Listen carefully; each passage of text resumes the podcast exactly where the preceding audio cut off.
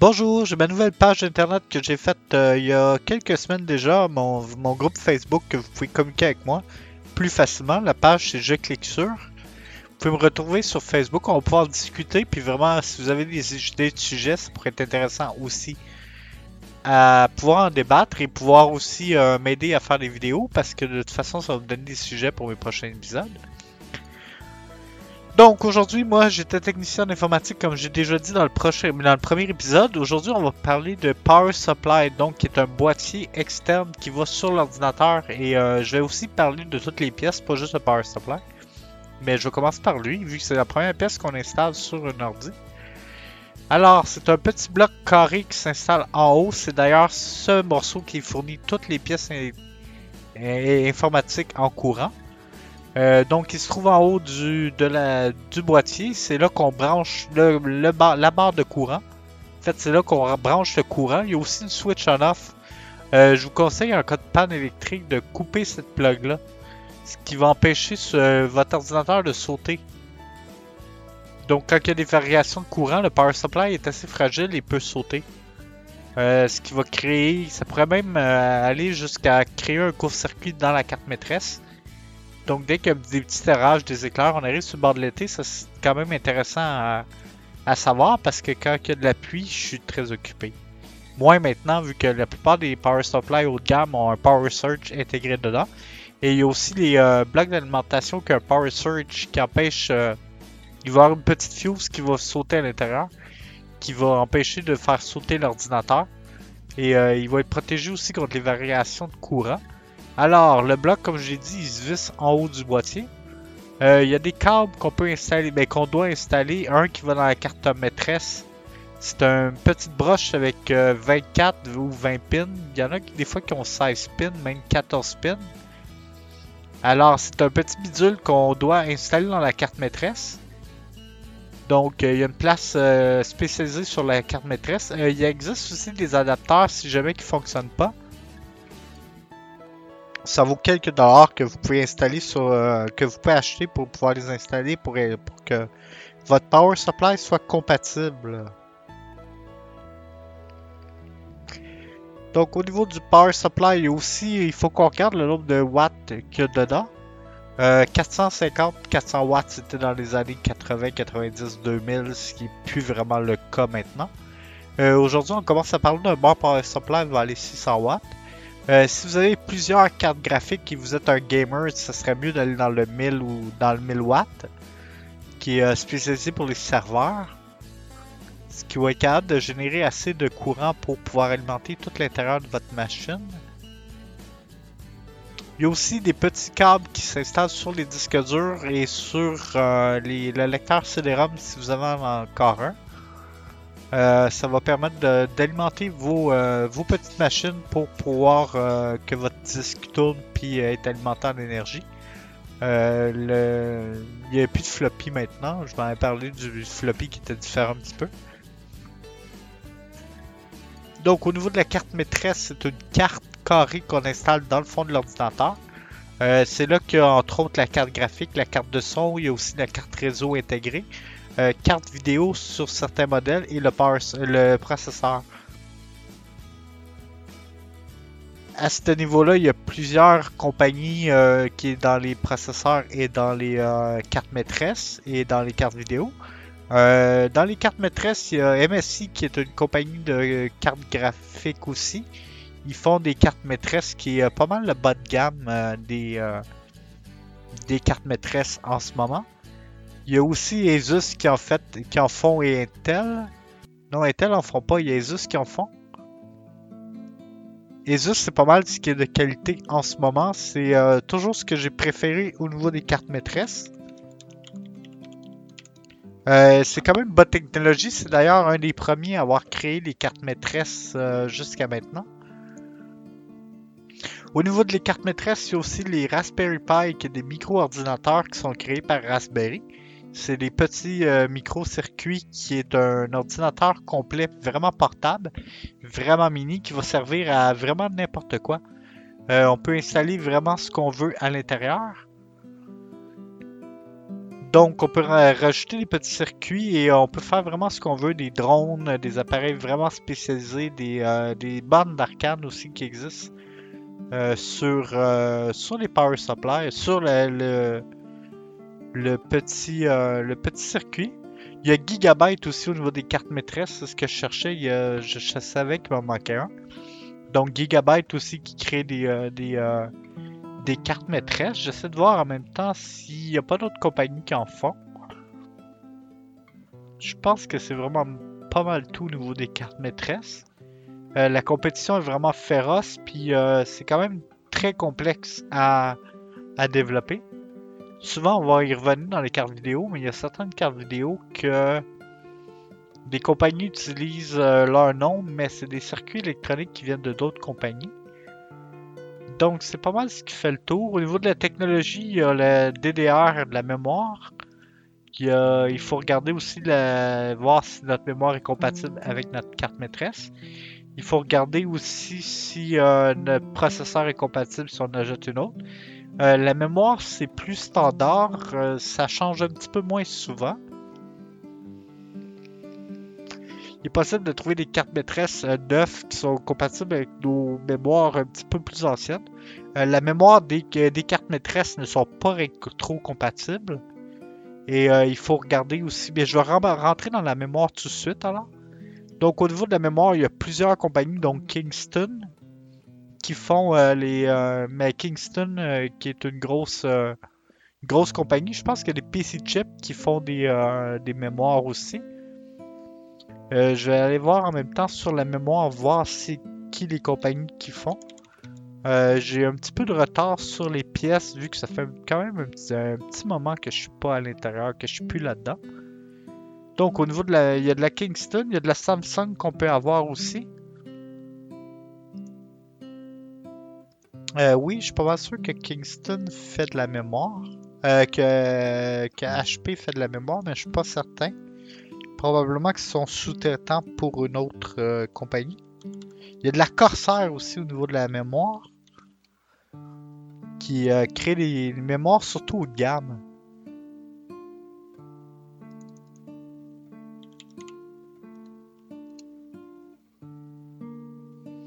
Oui, c'est ça. Il y a la, la Corsair, il y a la HyperX aussi qui fait des, compagnies. Euh, je, pense que c'est Corsair aussi, non? C'est peut-être Fury le nom de la compagnie. Ouais, je pense que c'est Fury. Ouais, c'est Fury le nom de la de la la HyperX qui est euh, qui est euh, qui font partie aussi des des hautes gamme. Il y a Bali Bali il y a Ballistic Sport aussi qui font de la mémoire haut de gamme. A, au niveau de la mémoire, c'est la vitesse qui va être euh, vraiment la plus importante. Euh, il faut que vous vérifiez si vous mettez plusieurs mémoires que la vitesse de la première mémoire est semblable à la deuxième, sinon ça peut créer un problème. L'ordi ne peut juste pas démarrer aussi si la, mémoire est vraiment trop euh, différente de l'autre.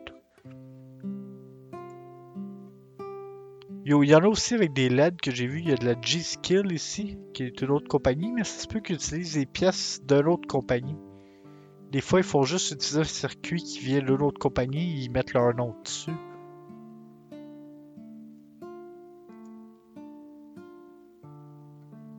Ouais, G-Skills, c'est ça que j'ai utilisé comme clavier, qui est euh, vraiment un bon clavier mécanique.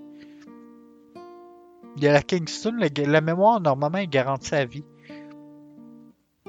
Si vous avez une facture avec vous, vous pouvez toujours vous la faire rembourser, c'est garanti à vie pour la plupart des modèles. Euh, je sais que Kingston le font. Probablement que les autres compagnies le font aussi. Ils vont vous envoyer une euh, mémoire de, nouvelle technologie. Donc, ça se peut que la mémoire de remplacement ne soit pas compatible avec votre PC. Surtout si celui-ci, ça fait longtemps que vous l'avez.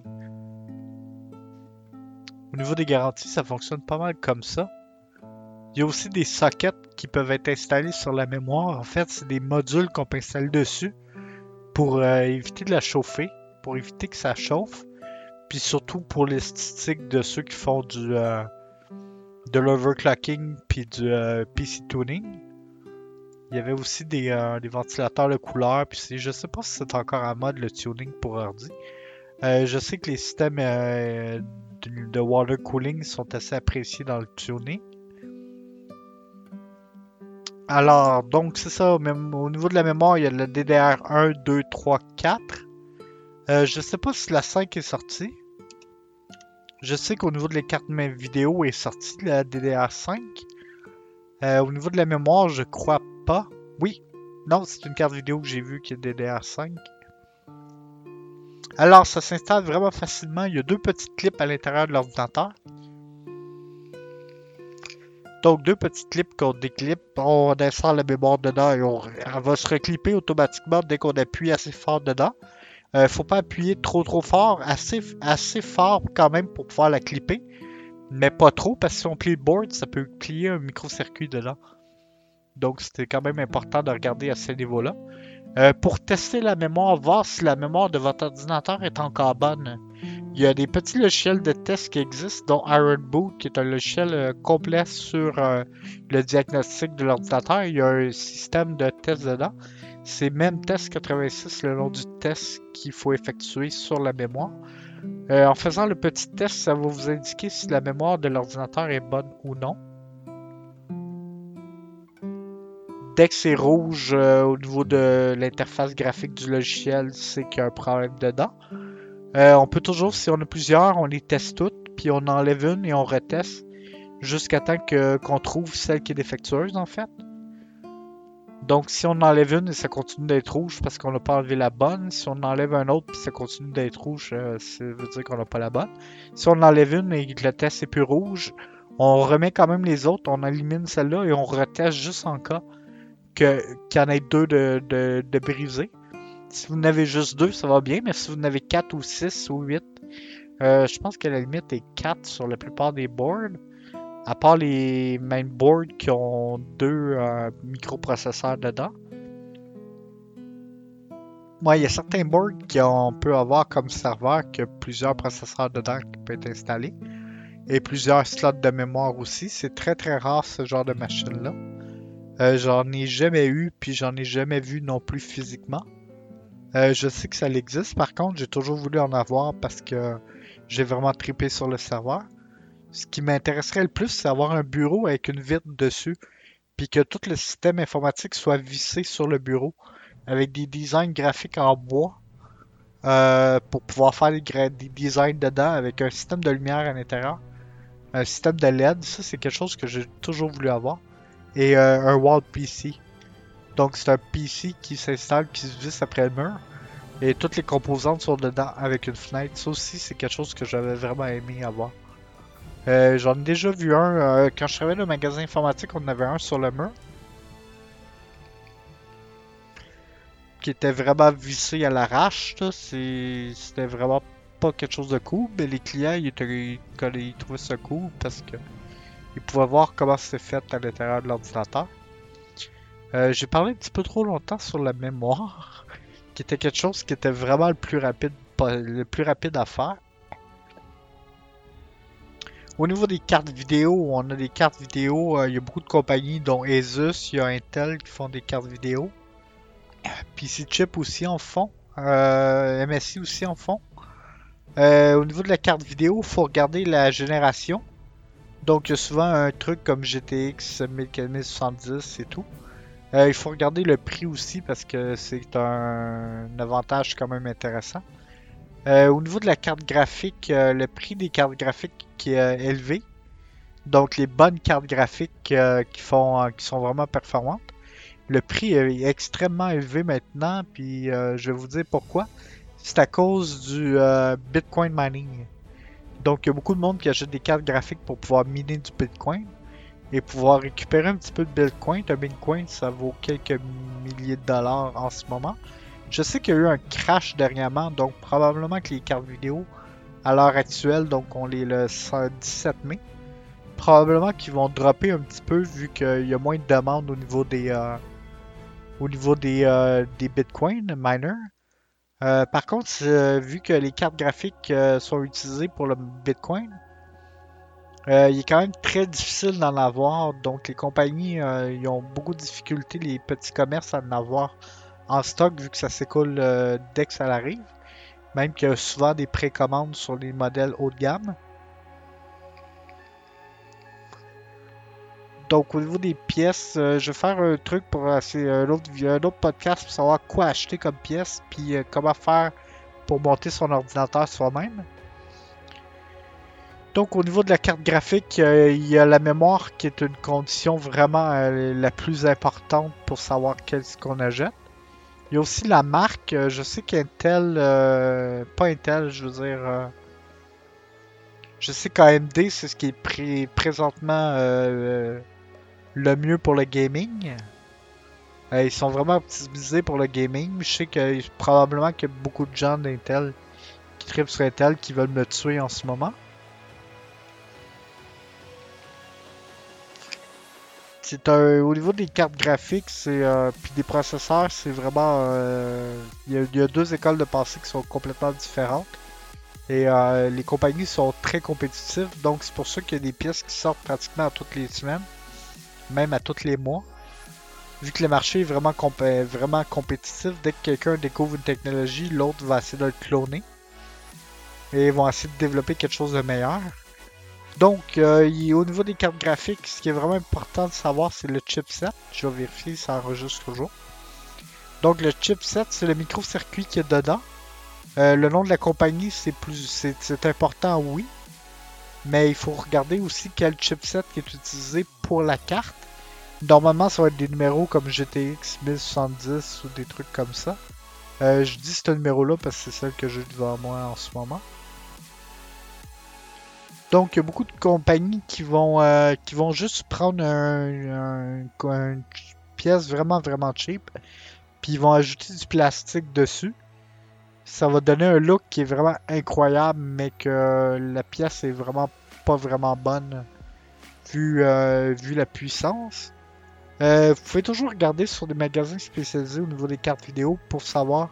Il y a beaucoup de, de, magasins spécialisés qui vont vous indiquer vraiment comment faire euh, le bon choix de carte vidéo. Donc, au niveau des tests de cartes graphiques, on peut utiliser les benchmarks. Les benchmarks, c'est des euh, petits tests qui vont faire travailler votre ordinateur ou votre carte vidéo vraiment euh, au maximum de sa, de sa capacité. Il y a 3D Mark qui est un des plus vieux logiciels de ce genre. Chaque fois que j'achète une carte vidéo récente que j'ai d'acheter, je l'installe, puis la première chose que je fais, c'est que je roule un 3D Mark dessus. Mais les 3D Mark sont spécialisés pour être vraiment, mais vraiment puissants au niveau des cartes vidéo, c'est souvent des cartes vidéo de haute technologie à 1000-1500 places euh, qui, qui testent euh, généralement. Donc, quand on a euh, des, cartes vidéo plus bas de gamme ou entrée de gamme, ça va laguer. Puis c'est vraiment chiant d'acheter une carte vidéo, d'installer un petit test pour checker la capacité, puis avoir un score de marbre dessus. tout fier la carte graphique, puis t'as un score de barbe sur les logiciels de test de benchmark, c'est jamais vraiment cool. Euh, on peut toujours réduire le. Au lieu de prendre le 2018, on peut prendre le 2015 pour avoir un score qui a de l'allure. Euh, aussi, euh, ça permet aussi de partager notre score avec nos amis. Puis essayer de se vanter que notre meilleure carte vidéo est plus belle que la nôtre. Euh, c'est pas mal ce qui fait le tour. Pour l'installation, c'est vraiment facile. On enlève une petite porte en arrière du board, du boîtier. Il y a une petite fente qui est dedans, tout dépendant de la technologie qu'on a, mais maintenant c'est tout PCI Express. Alors on fait juste installer la slot dedans. Donc au niveau des ports de sortie, on a. Ok.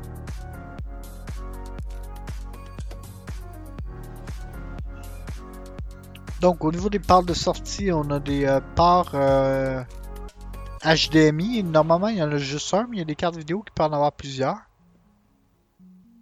Ouais, c'est un petit peu rare, mais il y en a. Sinon, euh, dans les anciennes cartes, on peut avoir du VGA, qui était le standard dans les années 2000 au niveau des cartes vidéo, qui est un port généralement bleu. Le câble est généralement bleu aussi.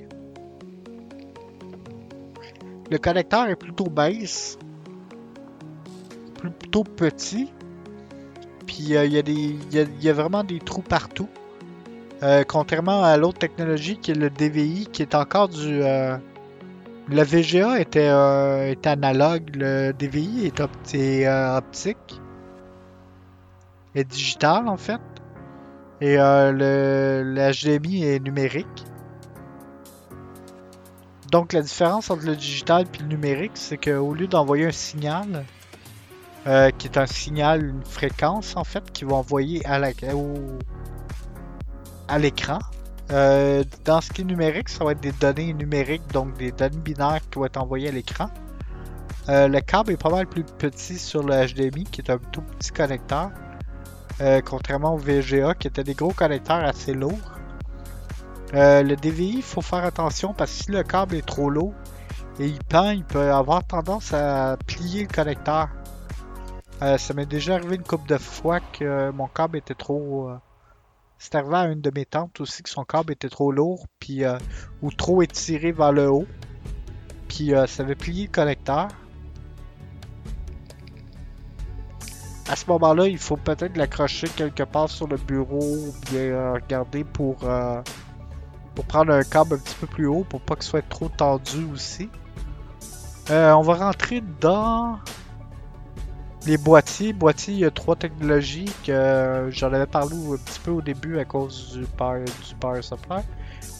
Il y a trois technologies, il y a du micro ATX qui est du, euh, des petits tours vraiment petites. C'est des micro-tours qu'on que, appelait à l'époque, qui étaient des petits tours euh, pour pouvoir euh, avoir des, des ordinateurs dedans. C'est des technologies qui sont quand même assez puissantes, mais par contre, c'est ça, vu que le power, mais le, le board est plus petit, il y a moins de circuits à l'intérieur. Donc l'information voyage moins longtemps à l'intérieur pour pouvoir accéder au processeur. Ce qui est quand même une bonne idée. Par contre, il n'est pas vraiment extensible. Donc euh, cette technologie-là n'est pas vraiment extensible, donc on peut pas ajouter beaucoup de composantes dedans. Euh, la mémoire, c'est pas vraiment un problème. N'empêche qu'il peut avoir juste deux slots au lieu de 4 pour une économie d'espace. Euh, au niveau des cartes graphiques, souvent il y a juste un par au lieu de deux. Moi j'ai deux parts de cartes vidéo, mais juste une carte vidéo, je vais probablement en acheter une éventuellement. Pour pouvoir me mettre un de troisième écran ou un quatrième écran. J'ai pas beaucoup de place chez moi pour un quatrième écran. Mais trois écrans, ça serait bien. ouais, il y a des cartes vidéo aussi qui supportent plus d'écrans. Il faut regarder dans les specs, voir si au niveau des écrans, mais je suis rendu au boîtier. Je vais arrêter de reculer en arrière.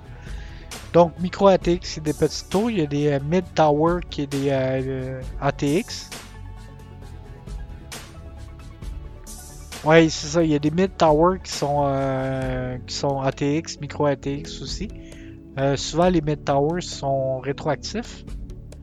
ils peuvent peut-être supporter des, des full tower donc des boards de full tower, c'est probablement que ça rentre dedans.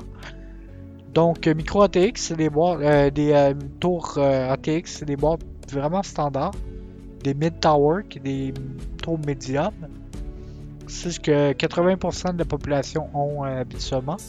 C'est ce qui est vendu aussi au niveau des ordinateurs standards.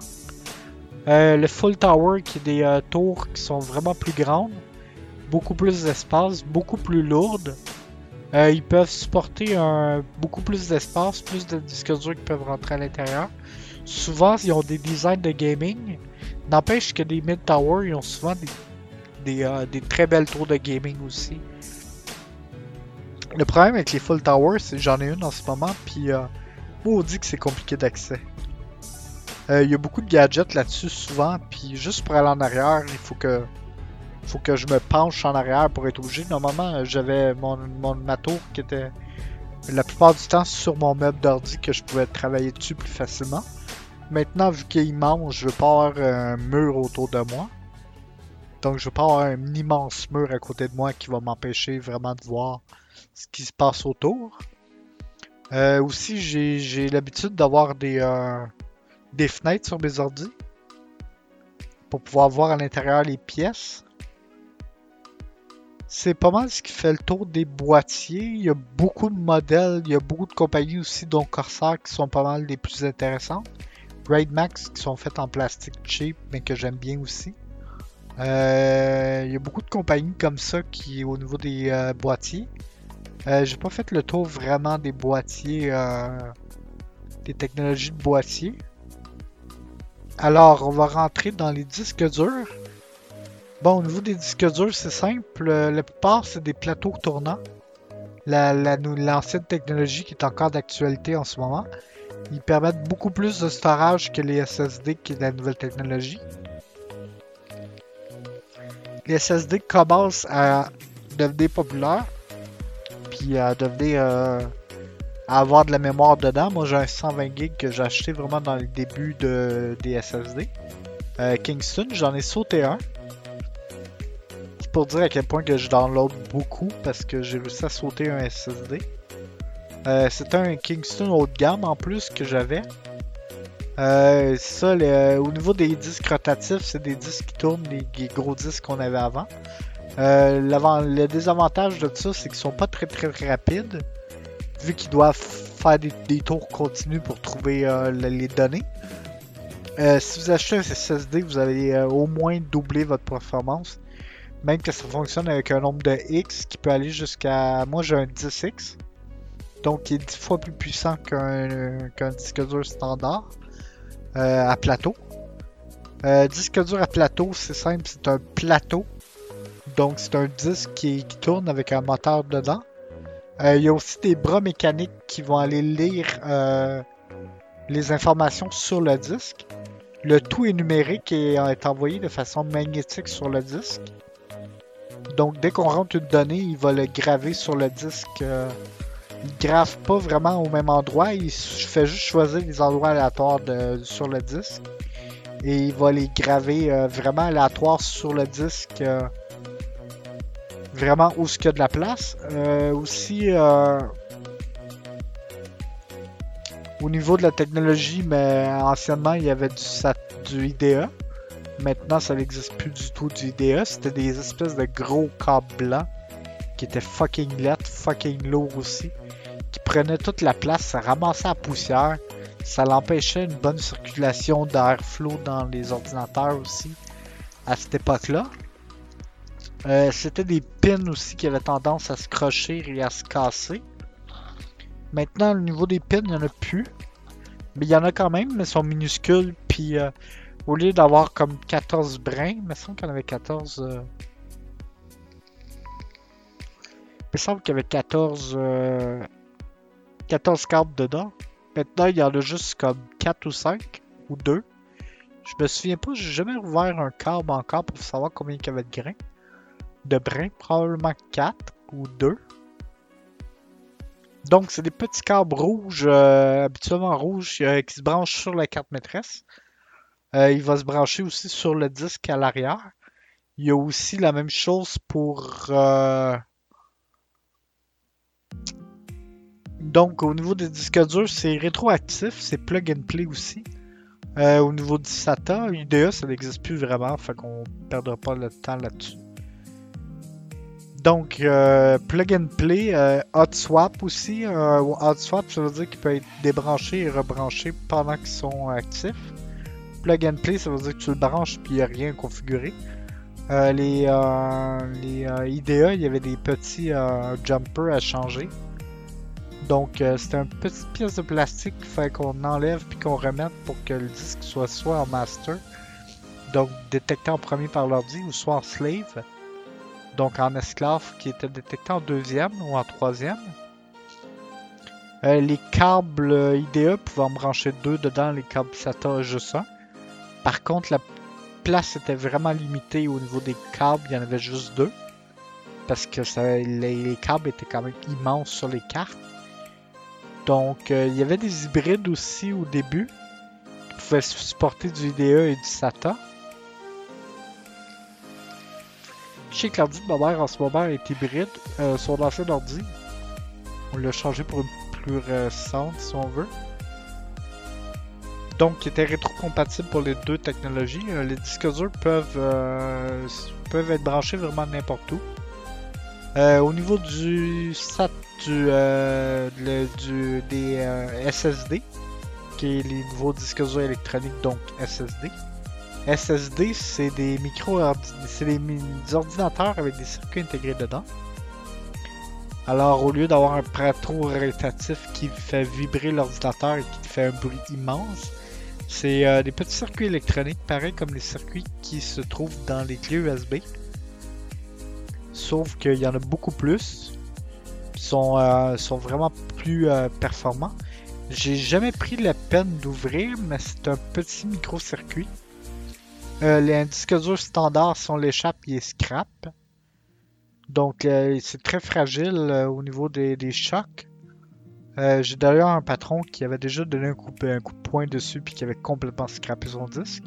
Parce qu'il avait frappé son laptop juste directement à l'emplacement du disque. Et il avait complètement sauté. Euh, il y a des petits bruits étranges aussi sur les disques. Euh, quand ils sont sautés, ils peuvent aussi brûler. Ça m'est arrivé de le brancher au mauvais endroit dans une prise qui était vraiment bizarre. Puis que le disque avait brûlé petite baie blanche, puis très caractéristique d'électronique qui brûle. J'ai aussi brûlé un board euh, en essayant de brancher une mémoire, puis je l'avais branché en envers. J'étais jeune, j'avais 15-16 ans. Sur ma première ordinateur, je l'avais branché en arrière, puis j'avais tout vu en envers, puis j'avais vu tout le circuit électronique prendre feu dans l'ordi. Et euh, là, j'étais vraiment conscient qu'il n'y avait aucun moyen de réparer ça. Euh, quand ça brûle puis qu'il y a du feu dedans, ça veut dire que on a vraiment sauté l'ordi. Donc, on a couvert maintenant le power supply, la carte maîtresse, euh, les disques durs, j'avais oublié le processeur. Donc, au niveau du processeur, il y a deux compagnies. Intel et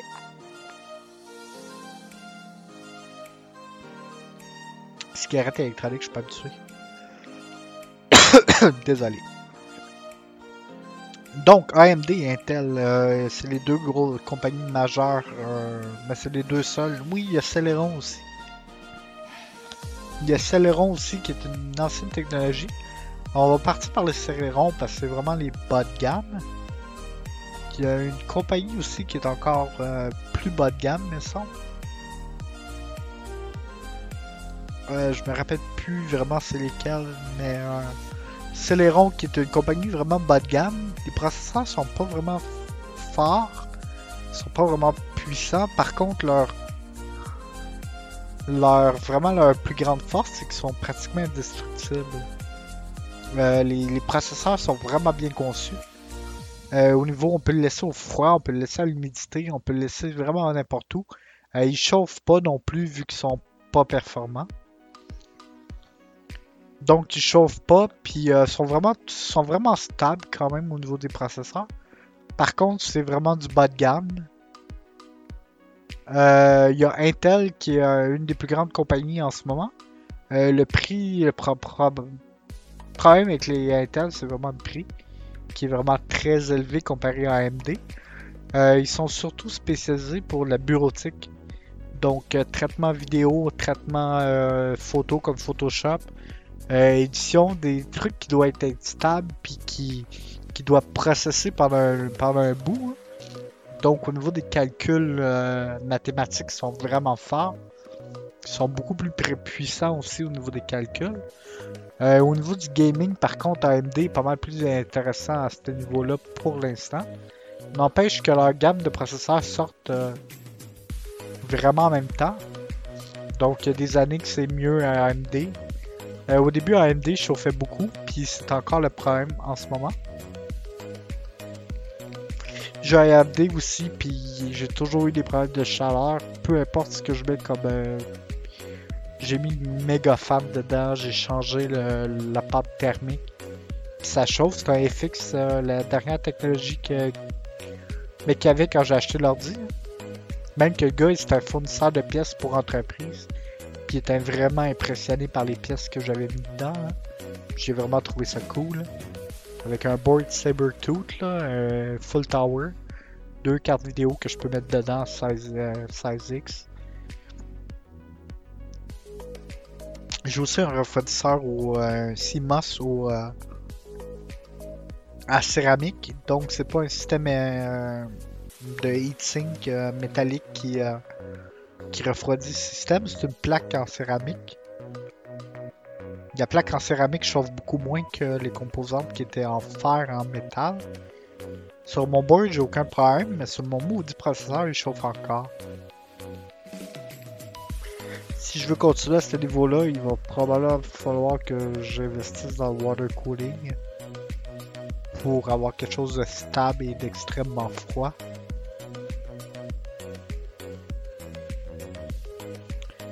Euh, au niveau des technologies euh, Intel, il y a les Core i9 maintenant qui sont sortis il n'y a pas très longtemps. J'ai suivi un petit peu l'évolution des pièces, mais pas beaucoup. Donc I, i9, i7, i5, i3. C'est euh, les technologies, plus qu'on monte dans le i, plus que ça va être performant. au niveau des spectres, je peux pas vraiment vous aider là-dedans parce que ça fait un petit bout que je suis plus en informatique. Alors à ce niveau-là, je suis plus vraiment dans le circuit depuis un petit bout. Puis euh, quand on perd un an en informatique, c'est comme si on perdrait 10 ans dans un autre métier. Ça va vraiment vite. C'est pas mal ce qui fait le tour de, mes petits... Euh, de mon podcast sur les pièces en informatique. Euh, au niveau des écrans clavier souris, ça c'est vraiment standard. À part les claviers numériques, des claviers mécaniques. Est des, des claviers que moi sur le mien j'ai mes touches s'enlèvent puis il y a beaucoup de couleurs. Donc c'est vraiment pratique. Une fois par mois, j'enlève toutes mes pièces au complet. Euh, je nettoie à l'eau. Euh, j'ai fait sécher et j'ai réinstalle tout. Euh, la dernière fois que j'ai installé, j'ai inversé les petits boutons en haut du 8-9. Vous dites clipad numérique, mais j'ai fini par m'habituer. je suis comme trop paresseux pour les changer, fait que je me suis juste habitué. Faudrait d'ailleurs change. C'est pas mal ce qui fait le tour. J'ai parlé pendant quand même 40 minutes. Euh, je sais pas ce que ça va donner au montage. fois après avoir enlevé tout ce qui est plus bon, tout ce qui est pas bon.